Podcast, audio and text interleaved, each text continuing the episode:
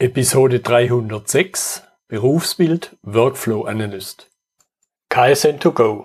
Herzlich willkommen zu dem Podcast für Lean-Interessierte, die in ihren Organisationen die kontinuierliche Verbesserung der Geschäftsprozesse und Abläufe anstreben, um Nutzen zu steigern, Ressourcenverbrauch zu reduzieren und damit Freiräume für echte Wertschöpfung zu schaffen, für mehr Erfolg durch Kunden- und Mitarbeiterzufriedenheit, höhere Produktivität durch mehr Effektivität und Effizienz an den Maschinen, im Außendienst, in den Büros bis zur Chefetage. Heute habe ich Björn Richardshagen bei mir im Podcastgespräch, schon zum zweiten Mal. Er ist Experte im modellbasierten Prozessmanagement. Beim ersten Mal haben wir uns über BPM und Lean unterhalten und heute ein spannendes Thema. Aber da werden wir gleich dazu kommen. Erstmal, hallo Björn. Hallo Götz, danke, dass ich wieder da sein darf. Ja, wir haben gerade schon angedeutet, ein spannendes Thema heute, aber stell dich vielleicht nochmal den Zuhörern in zwei, drei Sätzen intensiver vor, die die erste Episode nicht angehört hatten. Ja, äh, gerne. Also ich bin der Björn, Björn Richardshagen. Ich bin der ähm, Gründer der Minautics GmbH in Berlin. Wir sind eine Beratung für das Thema Prozessmanagement und fokussieren uns da insbesondere auf das, was wir nennen modellbasiertes Prozessmanagement. Das heißt, wir nutzen Modellierungssprachen äh, nicht nur, um Prozesse zu visualisieren, sondern mit äh, modernen Modellierungssprachen sind wir auch in der Lage, Prozesse auto zu automatisieren. Also es gibt Softwareprodukte, die diese Modellierungssprachen dann ausführen können und damit Prozessautomatisierung ermöglichen. Und äh, das ist so unser Steckenpferd, ähm, mit dem wir diverse Leistungsangebote ähm, für unsere Kunden platzieren. Das sind zum einen Trainings, also diverse Schulungsangebote im in diesem Kontext, ähm, sind aber auch beratend unterwegs und setzen auch Projekte bei unseren Kunden um.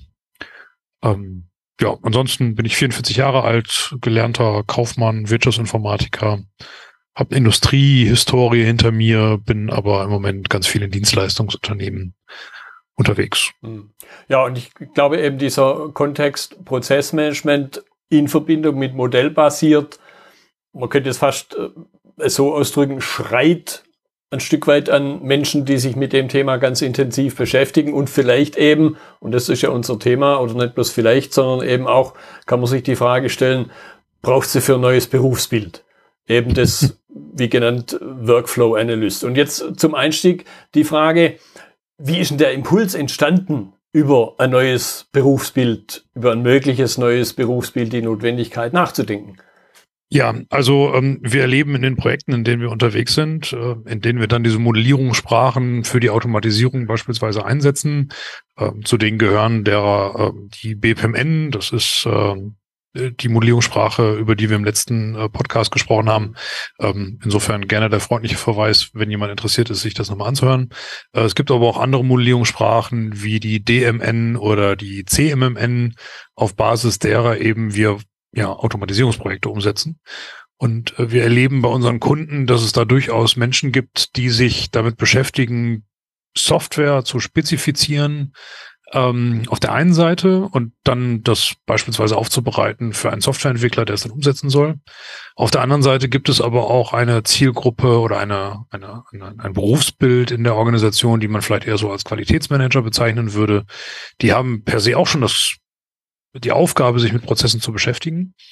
Ähm, denen ist aber der Zugang zu solchen Workflow-Systemen ein Stück weit verwehrt geblieben bislang und sehen häufig IT auch als äh, etwas, was, ähm, naja, ein Stück weit unveränderlich ist. Und äh, im Ergebnis gehen sie dann hin und äh, organisieren Prozesse um die Systeme herum, als gemeinschaftlich sowohl die fachlich, menschlich ausgeführten Prozesse gemeinsam mit den technisch ausgeführten Prozessen aufeinander abzustimmen und diese zu optimieren. Und ähm, ja, das ist im Grunde genommen das, was wir so beobachten. Also es gibt diese beiden Lager, entweder die sehr IT-affinen äh, die auch es halt gewöhnt sind, in solchen IT-Projekten unterwegs zu sein. Ähm, und auf der anderen Seite gibt es eine Zielgruppe, die ja wir organisatorisch unterwegs sind. Mhm. Ähm, und beide Seiten haben in unserer Wahrnehmung äh, wiederkehrende Probleme. Also auf der einen Seite haben wir diejenigen, ähm, die eigentlich in der Technik zu Hause sind. Die heißen manchmal Business Analysten oder Product Owner oder so ähnlich. Ähm, die haben die Aufgabe, irgendwie ein Softwareprodukt äh, ein Produkt zu konzipieren oder eine Softwarelösung zu konzipieren. Und während sie das tun, kommen sie an einen Punkt, wo sie feststellen, ah Moment, eigentlich müssten wir den Prozess erstmal optimieren, bevor wir ihn automatisieren. Ähm, und dann passieren so verschiedene Dinge. Das, äh, das Projekt kommt ins Stocken, man macht erstmal eine Pause, man muss erstmal innehalten. Ähm, dann stellt man fest, für eine Prozessoptimierung hat so ein Business Analyst eigentlich gar kein ähm, Methodenportfolio. Also die wissen im Zweifel gar nicht, wie das geht. Machen das sehr hemdsärmlich. Ähm, und äh, im schlimmsten Fall läuft das irgendwie parallel. Also während man Anforderungen versucht irgendwie einzusammeln, äh, verändert man parallel noch kurz den Prozess, über den man eigentlich oder für den man eigentlich eine Lösung bauen möchte. Ja, und, und im Grunde beschreibst du aber schon fast den positiven Fall, dass man merkt, man sollte da was optimieren. Ich kenne durchaus auch die anderen Fälle und das Stichwort ist dann der digitale Scheißprozess, wo man halt irgendwas ja. digitalisiert und halt im Grunde Mist digitalisiert im Extremfall. Ja, genau. Also die Fälle kennen wir natürlich auch. Da ist das Kind grundsätzlich in, schon fast im Brunnen gefallen. Mhm. Ähm, da macht man mit viel Aufwand oder baut man mit viel Aufwand äh, Lösungen für eigentlich unzureichend standardisierte Prozesse ähm, oder optimierte Prozesse. Ähm, genau, das ist so das, was man dann meist eher so am Ende der Projektlaufzeit äh, vielleicht merkt oder wenn vielleicht sogar das Tool ausgerollt wird. Ähm, aber es gibt durchaus auch ein paar Business Analysten, die das am Anfang schon merken und sagen, okay, ich habe hier eigentlich einen Auftrag, ich sollte eigentlich die Anforderungen für zusammentragen, aber wenn ich in den Fachbereich gehe und nach den Anforderungen frage, gebe ich da, kriege ich da total diffuse Antworten, mhm. äh, die gar nicht erkennen lassen, dass es da einen eindeutigen Prozess gibt. Und dann stehen die ein bisschen methodisch auf dem Schlauch und kommen nicht weiter. Ähm, und das ist dann, ja, wie soll ich sagen, ein Lager, was ein wiederkehrendes Problem hat. Mhm. Auf der anderen Seite haben wir die Organisatoren, die Qualitätsmanager in Unternehmen, ähm, die sich ja durchaus auch mit Prozessen beschäftigen, die haben witzigerweise eine Menge Methodik, um über Prozesse nachzudenken und die durchaus hin auch auf ein Ziel zu optimieren. Ähm, denen ist aber die Tür zur IT häufig verschlossen. Also denen fehlt irgendwie die Möglichkeit und das Vokabular mit, mit Leuten aus der Technik, also aus der IT zu sprechen. Ähm, und äh, für die wollen wir natürlich da auch einen Zugang legen. Und ja, und diese beiden Lager, also das ist sozusagen die Kernidee gewesen, für die braucht es eigentlich ein Angebot, dass die verstehen, dass das andere Lager einen anderen Methodenschatz hat, aber dass die Kombination dieser beiden Werkzeugkästen äh, eigentlich das ist, was wir zukünftig für die Automatisierung und Digitalisierung brauchen, um eben genau diesen, diesen Effekt, den du da gerade angesprochen gesprochen hast, Götz, nämlich Scheißprozesse zu automatisieren, äh, damit wir danach digitale oder automatisierte Scheißprozesse haben. Das wollen wir genau verhindern. Und dafür braucht es eben die Kompetenzen aus beiden Lagern. Genau, und da sind wir auf eine Idee gekommen, ähm, dafür eine Veranstaltung ins Leben zu rufen, ähm, die sich da nennt Workflow Analytiker. Mhm. Ja. Ja, da ist die Assoziation, glaube ich, schon, steckt schon im Namen drin. Äh, mhm. Mir kam jetzt bei deiner Erzählung in den Sinn, im Grunde gibt es ja sogar noch ein drittes Lager, könnte man es fast nennen, nämlich, man könnte es auch so ausdrücken, den Rest der Welt oder den Rest des Unternehmens, nämlich die Menschen, die halt in irgendwelchen Prozessen in irgendeiner Form unterwegs sind, die man ja bei ihrer Tätigkeit unterstützen möchte und deshalb auch über Automatisierung, Digitalisierung und solche Dinge nachdenkt. Und die ja, ja wiederum weder ins eine noch ins andere Lager gehören, natürlich ihren fachlichen Kontext haben, aber oft eben IT auch so drei Kreuze machen mhm. oder eben die, die, manchmal überspitzt ausgedrückt, ich will jetzt niemand zu nahe treten, wenn die Qualität ums Eck kommt, auch drei Kreuze machen und, und dann entsteht da, glaube ich, so ein klassisches Dreiecksverhältnis, könnte man es auch nennen. Ja, also die, die sind natürlich auch immer mit im Boot und auch thematisch mit im Do Boot, denn äh, wenn es im Projekt richtig mies gelaufen ist, sind die natürlich am Ende diejenigen, die es ausbaden müssen. Und äh, da erleben wir schon auch in einigen Unternehmen, dass aus der Kreise der Nutzer, so möchte ich es vielleicht mal nennen, ähm, durchaus auch äh, der Wunsch besteht, da mehr von zu verstehen und da auch mehr Einfluss drauf zu nehmen. Ähm, also auch für die schaffen wir da durchaus ein Angebot. Aber wenn ich das jetzt vielleicht mal so gewichten würde, äh, die beiden von mir skizzierten Lager plus die Nutzer, so würde ich sie jetzt mal nennen, mhm. haben wir auf dieser Veranstaltung, äh, im letzten Jahr haben wir sie das erste Mal ausgeführt oder umgesetzt, äh, so 45 Prozent technikaffine Leute, 45 Prozent eher nicht so technikaffine Leute, die aber meist organisatorisch mit der Aufgabenstellung betraut sind. Mhm. Ähm, und dann gibt's halt noch so wenige Interessierte, die man vielleicht eher so einem Fachbereich zuordnen würde. Mhm. mhm. Ja, ich, ich glaube, das passt auch in, ja, sagen wir mal, in mein Weltbild. Im Grunde weiß ich ja von dem Thema nichts, bis mich das erste Mal trifft. Also bis ich eben auf so ein Automatisierungsthema stoße, als, als ja. Nutzer jetzt. Das heißt, ja. es, es fehlt mir so ein bisschen, ohne das jetzt äh, vielleicht negativ andeuten zu wollen, es fehlt vielleicht da das Problembewusstsein. Ja, das ist so, ne? Man, man weiß halt nicht, was man nicht weiß. Ja. So, äh, das ist halt irgendwie ein blinder, blinder Fleck. Mhm. Das gilt aber eigentlich für alle Beteiligten. Also ähm, das gilt sowohl für diese IT-Affinen als auch für die Fachbereiche, als auch die, die aus der Organisation oder da so aus dem Qualitätsmanagement kommen. Ähm, da, da gibt's nur sehr wenige, die sagen, ja, ist mir natürlich völlig klar, was ich nicht kann. Ähm, wenn die das sagen würden, dann sind die vielleicht auch nicht unsere Zielgruppe für die Veranstaltung, sagen wir mal so, wenn denen das klar wäre. Ähm, aber wir versuchen da die Welten miteinander ähm, ja, zusammenzubringen, da Türen zu öffnen und ein Verständnis für den gegenseitigen Sprachgebrauch ähm, zu schaffen. Also ähm, vielleicht mal so als Beispiel, ähm, im, im, letzten Jahr war das Thema Lean natürlich ein Thema, ähm, weil Lean natürlich auch ein Ansatz ist, um irgendwie über Prozesse nachzudenken, Verschwendung zu eliminieren und so weiter. Ähm, die, die, ich glaube, Lean hat da eine Menge Potenzial, etwas zu bewirken. Und wenn das erfolgt ist, dann kann man mit Automatisierungstechnik das Ganze einfach nochmal ein Stück, weiter äh, tragen. Ähm, wenn ich mir allerdings vorher keine Gedanken darüber gemacht habe, wie ich einen verschwendungsfreien Prozess organisiere, dann, naja, jetzt wiederhole ich mich, wird der Prozess, den ich da nachher technisch umsetze, natürlich auch nicht sonderlich gut sein. Ja, ja. Ähm, oder nochmal einen anderen Aspekt vielleicht aus dem letzten Jahr.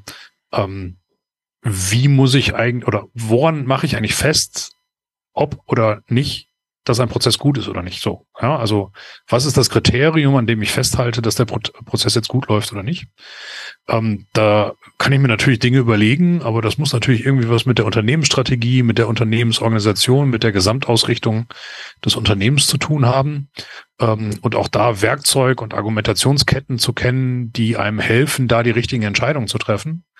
Ähm, da gibt es Werkzeug zu, da gibt es methodische Ansätze zu, die wir in so eine, die, die wir in so eine Veranstaltung ähm, einbringen, damit im Zweifel derjenige, der nur im Projekt unterwegs ist, auch, äh, sag ich mal, den großen Rahmen drumherum ziehen kann und das Gesamtverständnis entwickeln kann, warum er denn jetzt den Prozess A in seinem Unternehmen auf Kosten optimieren muss und was das mit der Unternehmensstrategie B zu tun hat. Mhm.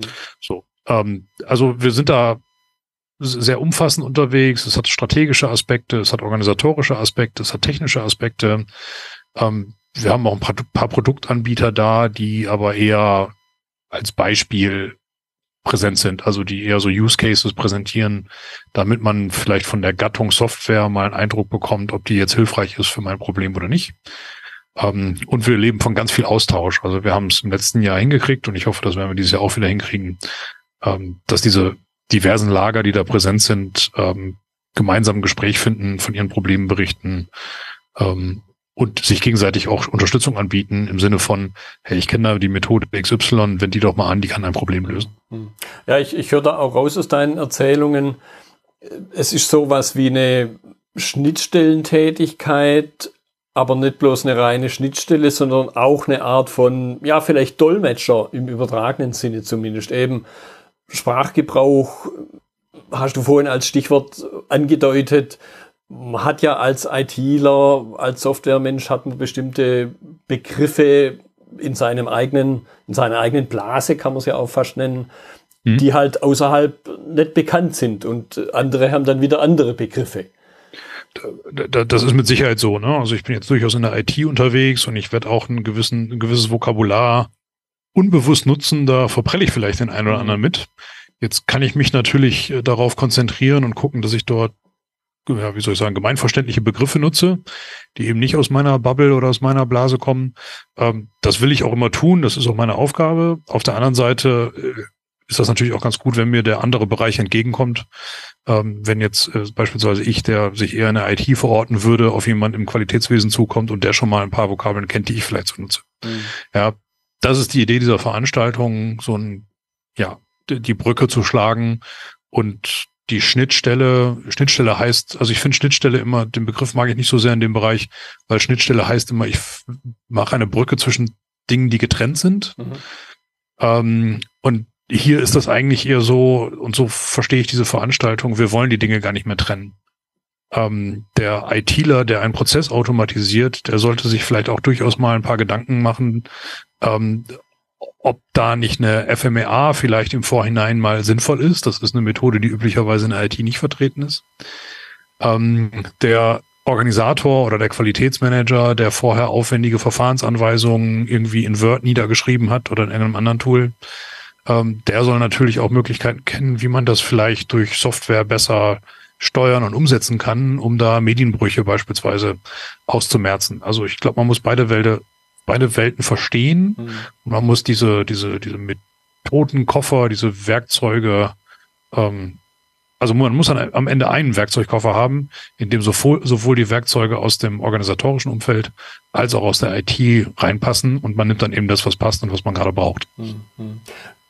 Ja, wenn wir über ein neues Berufsbild reden, dann in meinem Begriffsweltbild, dann hat sowas ja auch eben Ausbildungselemente, mhm. die ich dort zusammenfasse. Und das möchte ich noch ein bisschen vertiefen, auch zum Beispiel vor der Frage, und da passt die IT ja auch im Grunde wieder, weil es kann einerseits ein akademisches Berufsbild sein, dass ich Informatik studiere, aber es gibt ja eben auch IT-Berufe, die Ausbildungsberufe sind. Was ist da so dein Gedanke? Welche Ausbildungselemente fasse ich zusammen in diesem neuen Berufsbild? Um jetzt hier nicht, natürlich macht es ja nicht, nicht so viel Sinn, jetzt zu sagen, boah, der muss halt beides können, dann braucht er halt zehn Jahre, bis er es kann und, und dann kann er es. Ähm, ja, das weiß ich ehrlich gesagt gar nicht. Ähm, also ob das zehn Jahre dauert. Ähm, ich weiß auch nicht, ob das eine akademische Ausbildung ist oder eine, ein Lehrberuf ist an der Stelle. Ähm, vielleicht muss man die Frage auch gar nicht beantworten, sondern sich die Frage, ähm, also vielleicht muss man die einfach unbeantwortet lassen. Ähm, ich habe auf der letzten Veranstaltung mehrfach bestätigt bekommen, dass es ein Tätigkeitsfeld gibt im Unternehmen, insbesondere wenn diverse Automatisierungs- und Digitalisierungsprojekte laufen, die nach diesen Kompetenzen fragen, von denen ich gerade gesprochen mhm. habe. Und ähm, jetzt kann ich natürlich hingehen und sagen, äh, jeder macht seine Ausbildung wie gehabt und ich habe die alle in unterschiedlichen Abteilungen verortet und die ziehe ich projektbezogen zusammen. Das kann man ohne weiteres tun. Äh, resultiert aber trotzdem weiterhin in einem Ergebnis, dass man ein gewisses Unverständnis füreinander hat. Mhm. Ähm, ich glaube, vielleicht, dass die Ausbildung, so wie sie sind, ja auch gar nicht schlecht sind. Die haben ja auch in der Vergangenheit gute ähm, Ergebnisse gebracht. Aber vielleicht muss man auf beiden Seiten mal so 10, 15 Prozent der Inhalte, die man da so vermittelt oder die man über die Jahre und Erfahrungen gesammelt hat, ähm, einfach mal in einem anderen Bereich sammeln. Ja, um A, diese sprachliche Brücke hinzukriegen und B, aber auch seinen eigenen Methodenschatz zu erweitern. Ähm, ich, ich sag mal so ein Beispiel. Ich bin gerade bei ähm, einem großen Automobilzulieferer, ähm, die nutzen noch kein BPMN. Das ist ja jetzt per se erstmal nicht schlimm. Ähm, aber das ist ein Methodenschatz, der seit 15 Jahren State of the Art ist, so würde ich das vielleicht mal nennen, in vielen Branchen große Verbreitung gefunden hat und wo junge Leute, die aus dem, die, die aus der Ausbildung kommen, die aus dem Studium kommen, die sind mit dem Wissen ausgestattet. Ähm, und die nutzen aber so eine proprietäre Modellierungssprache, die nur visuell irgendwie einen Prozess darstellen kann, was ja schon auch nicht so schlecht ist, ja, also besser als gar nichts. Ähm, aber das ebnet natürlich nicht den Weg, irgendwie irgendwann mal ein Automatisierungsprodukt darauf fußend umsetzen zu können. Ähm, oder die haben noch ein Verständnis davon, dass Prozessmanagement das ist, was man macht, wenn man einen Workshop einrichtet und danach ein Modell erstellt. Ja, auch das ist kein modernes Verständnis von Prozessmanagement. Ähm, und ich glaube, da, da braucht man einfach beide Welten. Man muss da ein Verständnis für haben, um aktuell im Prozessmanagement tätig zu sein. Und da braucht sowohl die alten Tugenden, nämlich die klassischen IT-Ausbildung und Qualitätsmanagement-Ausbildung und so weiter, und ein, ein gutes Stück des Kuchens vom anderen. So würde ich das vielleicht mal nennen. Mhm. Ähm, und Bewusstsein dafür zu schaffen, das versuchen wir auf der Workflow Analytica. Und wenn das Bewusstsein dafür da ist, dann kann man sich, glaube ich, die dazu passenden Ausbildungen auch durchaus suchen. Mhm, mhm. Ich habe auch so ein bisschen rausgehört, auch wenn's, wenn du es als direkten Begriff nicht, noch nicht verwendet hast, soziale Kompetenzen. Also wenn ich halt unterschiedliche Bereiche zusammenbringen will und muss, kann man ja durchaus so sagen, dann gibt es ja manchmal auch Abgrenzungsschwierigkeiten, Reibereien und das ist so meine Erfahrung, auch da gewisse soziale Kompetenzen an dieser, ich bleibe mal bei meinem Begriff Schnittstelle, an, an, an mhm. diesem oder vielleicht Sandwich-Position zwischen den Dingen. Was, was ist da deine Erfahrung? Was sollte da jemand mitbringen? Also so der, der klassische Nerd, glaube ich, wird eben die gleichen Herausforderungen haben, die halt der klassische Nerd hat. Hm. Ähm, also vielleicht müssen wir da äh, die Schubladen mal aufziehen. Ähm, ich glaube, die Ausbildungsstellen, sei es jetzt Hochschule Schule oder Berufsausbildungsstellen, ähm, die, die kennen natürlich auch diese Schublade und deren Wunsch und deren Aktivitäten zielen nicht darauf ab, einen Nerd auszubilden. Hm. Ähm, ich glaube, das ist aber das, was ähm, häufig mit diesem Berufsbild irgendwie verbunden wird. Ich kenne zahlreiche junge Menschen, da gibt es fähige Programmierer, die durch eine, durchaus in der Lage sind, sich in ein Sozialgefüge einzubinden, da Beiträge zu leisten und eben nicht das verkörpern, was man vielleicht noch so vor 15 Jahren unter einem Softwareentwickler verstanden hat, nämlich der arbeitet im Dunkeln, im besten Fall im Keller und die Tür unten im Keller ist ein Stückchen höher als alle anderen, damit man Pizzakarton unten drunter durchschieben kann. Ähm, ich glaube, diesen Typus von Softwareentwickler, den gibt es nicht oder zumindest nicht aufgrund seiner Ausbildung. Das mag allenfalls ein Charaktermerkmal sein und dann wäre es fast egal gewesen, ob er Informatik studiert ähm, oder Lehramt oder Rechtsanwalt geworden wäre oder was auch immer. Ähm, die Sozialkompetenzen sind aber ohne weiteres, also ein Riesenthema. Wir brauchen ja immer den multidisziplinären Ansatz für die meisten Probleme. Ähm, in, insofern ähm, macht es total Sinn, dass man eine gewisse, ja, mit offenen Armen auf andere Disziplinen durchaus zugeht und ein Verständnis für diejenigen entwickelt. Ähm, und wenn es dann noch eine gemeinsame Sprache gibt, ja, beispielsweise, ja, bleiben wir mal bei dem Beispiel, in, im Beispiel der Prozessdarstellung mittels BPMN, ja, dann ist da schon mal eine Hürde genommen. Da wird es noch jede weitere, jede Menge weiterer ähm, Kommunikationsschwierigkeiten geben.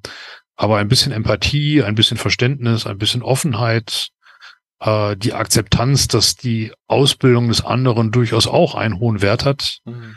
Ähm, das ist natürlich äh, ohne Frage eine, eine wichtige Eigenschaft. Ähm, aber ich fürchte, die werden wir nur durch Ausbildung alleine nicht hinkriegen. Das hat eine ganze Menge mehr Facetten. Ja. Gut, jetzt haben wir relativ viel oder auch fast ausschließlich über Menschen gesprochen. Eben mhm. die, die verschiedenen Bereiche, also Vertreter dieser verschiedenen Bereiche, die da zusammenarbeiten sollen. Jetzt gibt es natürlich noch sowas wie das Unternehmen, die Organisation, auch wenn das selber vielleicht nicht das, diese Form von Bewusstsein wie ein Mensch hat.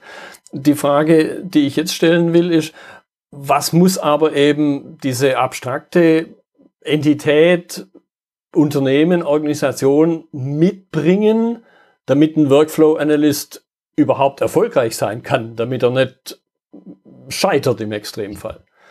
Das ist eine interessante Fragestellung. Man könnte die auch andersrum stellen. Ähm, was muss eigentlich der Workflow-Analyst tun, damit die Organisation erfolgreich ist? Ähm, sagen, wir, sagen wir mal so, ich würde vielleicht mal ein paar Merkmale aufzeigen, die ich erkenne, wo es schwer ist, diese Rolle des Workflow-Analysten äh, zu leben. Das sind insbesondere solche Organisationen, die stark hierarchisch gegliedert sind, mhm.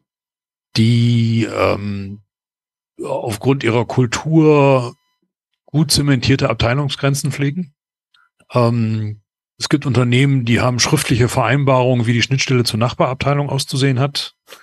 Ähm, in denen, in diesen Organisationen wird das wahrscheinlich schwer, weil so ein Workflow-Analyst wahrscheinlich nicht an eine Stelle gehoben wird, wo er diese Strukturen aufbrechen darf.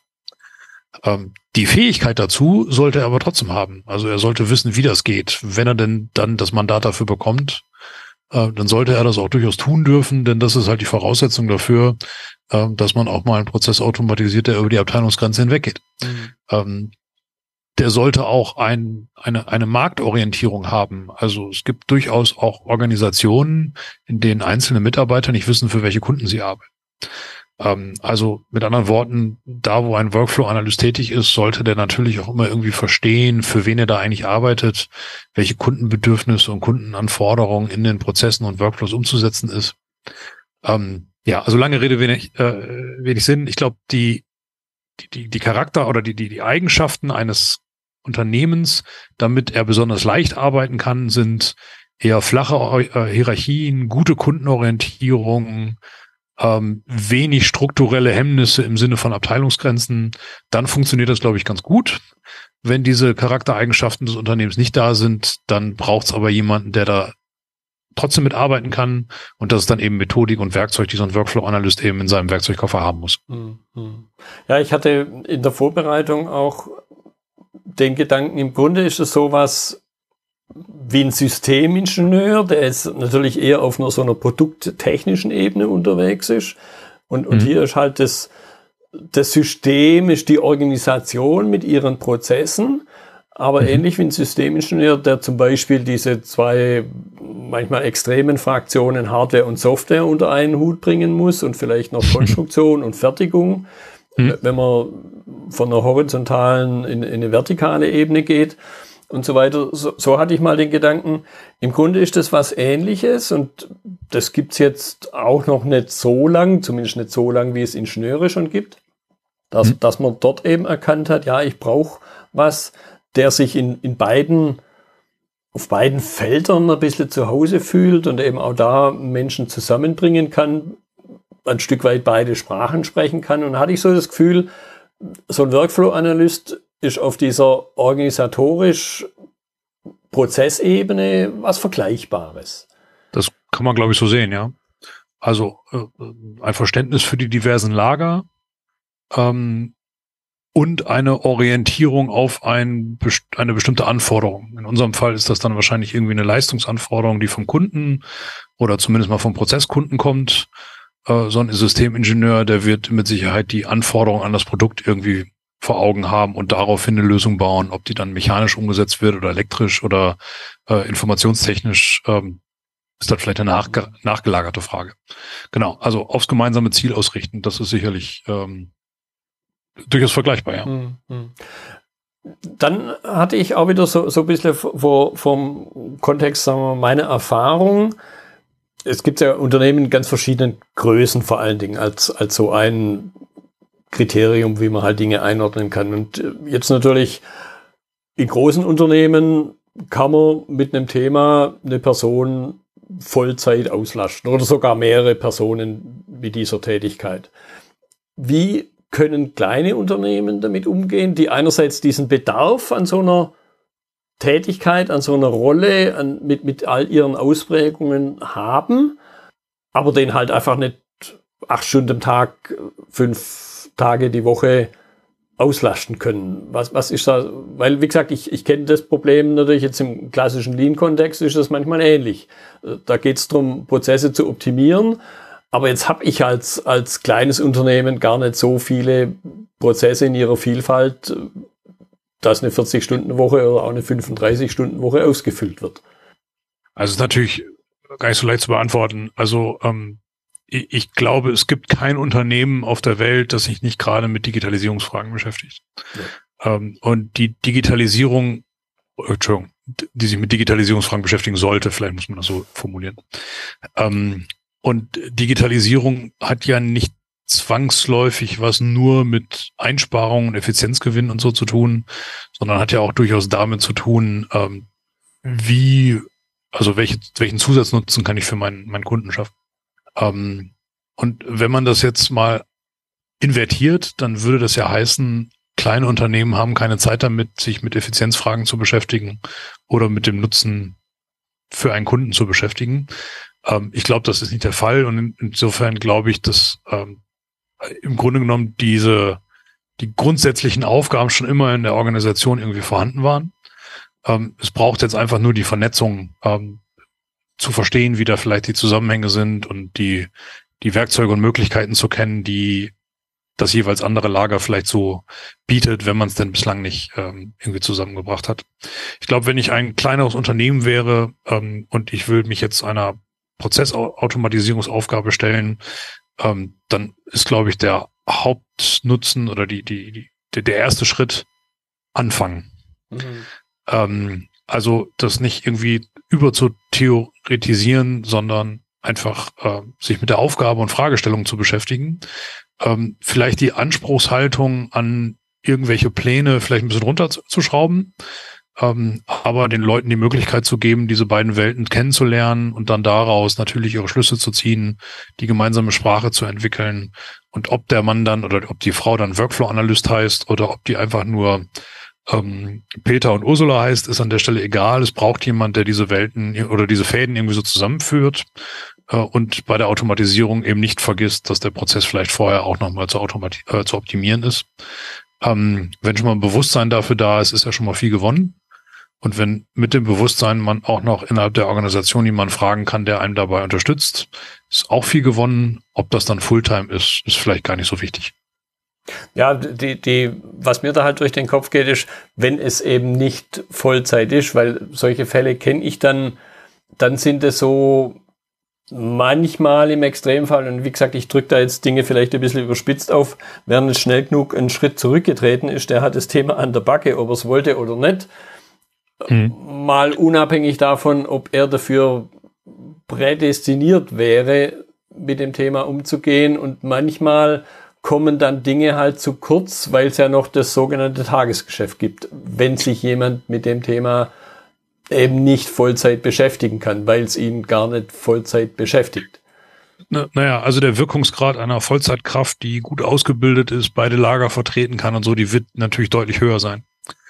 Ähm, aber das, was passiert, wenn ich mich gar nicht drum kümmere, wenn ich es gar nicht angehe, das ist klar. Äh, da ist der Schaden natürlich viel größer. Insofern erstmal kleinschrittig anfangen.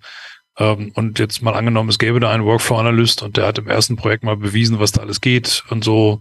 Äh, der wird beim zweiten, dritten, vierten, fünften Pro äh, Projekt sicherlich eine gute Argumentationsgrundlage haben, warum man sich da eigentlich Fulltime mit beschäftigen sollte und nicht irgendwie im Tagesgeschäft äh, äh, untergehen soll, wenn er nämlich bewiesen hat, dass er dadurch äh, mehr Nutzen für den Kunden entsteht und dadurch Kunden gewonnen wurde oder dass ein Kostenblock dadurch reduziert werden konnte und mehr Rendite dadurch entsteht. Ähm, ich glaube, man muss dann auch erstmal so ein bisschen beweisen, dass es funktioniert. Ähm, die Notwendigkeit, sich mit beiden Lagern zu beschäftigen, wird im ersten Projekt gleich auftauchen. Da bin ich mir ziemlich mhm. sicher. Mhm. Ja, jetzt vielleicht so als, als letzte Frage, du hast schon angedeutet, ich möchte zum Abschluss noch ein bisschen vertiefen und dann gern auch, sagen wir, ein kleiner Werbeblock nochmal für die Workflow Analytica. Was mhm. können Unternehmen, egal welcher Größe, heute schon tun, wenn sie das Gefühl haben, ja, wir stehen da vor einer gewissen Herausforderung, die uns in der Vergangenheit so nicht begegnet ist. Wie gehen wir damit um? Du hast gesagt, anfangen, aber manchmal ist dieses, ja, wie fange ich denn an, schon die Frage. Hm. Ähm, also neben dem Anfang ist auch immer ein Anruf bei mir eine gute Idee. Ähm, wir versuchen da ja zu unterstützen, ähm, wie, es irgendwie nur geht. Ähm, wir haben so die Leitvision, dass wir eigentlich keine schlechten Prozesse mehr weder den Mitarbeitern anbieten wollen, noch dass irgendwie Kunden durch schlechte Prozesse irgendwie leiden sollen. Also das ist so, ähm, da, da arbeiten wir dran bei unseren Kunden. Und ähm, ja, wie gesagt, auf viele Art und Weisen. Und äh, der erste Schritt ist, wie du schon feststellst, nicht immer der leichteste. Ähm, das kommt natürlich ein bisschen auf die Gegebenheiten an. Bin ich groß, bin ich klein und so. Ähm, Im Zweifel würden wir auch als extern unterstützen oder wir qualifizieren jemanden. Ähm, wie schon gesagt, wir haben ziemlich umfangreiches ähm, Schulungsangebot im Bereich des Prozessmanagements. Ähm, das wäre mal eine Start, Möglichkeit, da vielleicht mal so eine Initial, eine Initialkompetenz ähm, einzupflanzen. Ähm, und von da aus bin ich mir ziemlich sicher, werden sich Dinge einfach weiterentwickeln und dann muss man dieser Entwicklung ein bisschen Raum geben. Hm. Ja, oder eben für diejenigen, die jetzt zuhören und das noch im Januar, Februar, jetzt muss ich aufpassen, dass ich nichts Falsches sage, aber das schreibe ich dann noch in die Notizen rein, die Workflow Analytica auch wenn eine Podcast-Episode eher ein Evergreen ist, sag kurz, wann sie stattfindet, damit sich jemand gedanklich darauf einstellen kann. Und wenn er sagt, hey, das war ein spannendes Thema, hat sich irgendwie mhm. das angehört wie der Berg, vor dem ich gerade stehe, da könnte ich was erfahren. Ja, gerne. Also wir werden uns im Jahr 2023 am 27. und 28. April in Berlin treffen zur Workflow Analytica. Die Domain workflow-analytica mit c geschrieben.eu ähm, gibt auch da Auskunft über weitere Informationen, was die Referenten angeht, was die Agenda angeht, ähm, was das eigentliche, was die eigentliche Location angeht. Das wird stattfinden im Amplifier in Berlin. Ähm, genau. das ist äh, vielleicht so die 2023er Variante für diejenigen, die diesen ähm, Podcast hören nach diesem Termin. Ähm, wir werden auch im nächsten Jahr wieder in Berlin Ende April, Anfang Mai ähm, eine solche Veranstaltung durchführen. Ähm, Wenn es dieses Jahr nicht klappt, vielleicht im nächsten Jahr. Aber ich glaube, jeder, der erstens ein Bewusstsein dafür entwickeln möchte, ähm, welche Kompetenzen man da so zusammenbringen soll, ist gut aufgehoben bei uns auf der Veranstaltung. Und äh, außerdem noch, wenn man mehr hören möchte als irgendwie nur eine hübsche PowerPoint-Präsentation sehen möchte, also wenn man handfestes, sofort anwend anwendbares Know-how einsammeln möchte, äh, weil man ein konkretes Problem hat und einen Ansprechpartner dafür sucht oder so, der ist bei uns auch ganz gut aufgehoben. Äh, die herzliche Einladung an alle Hörer.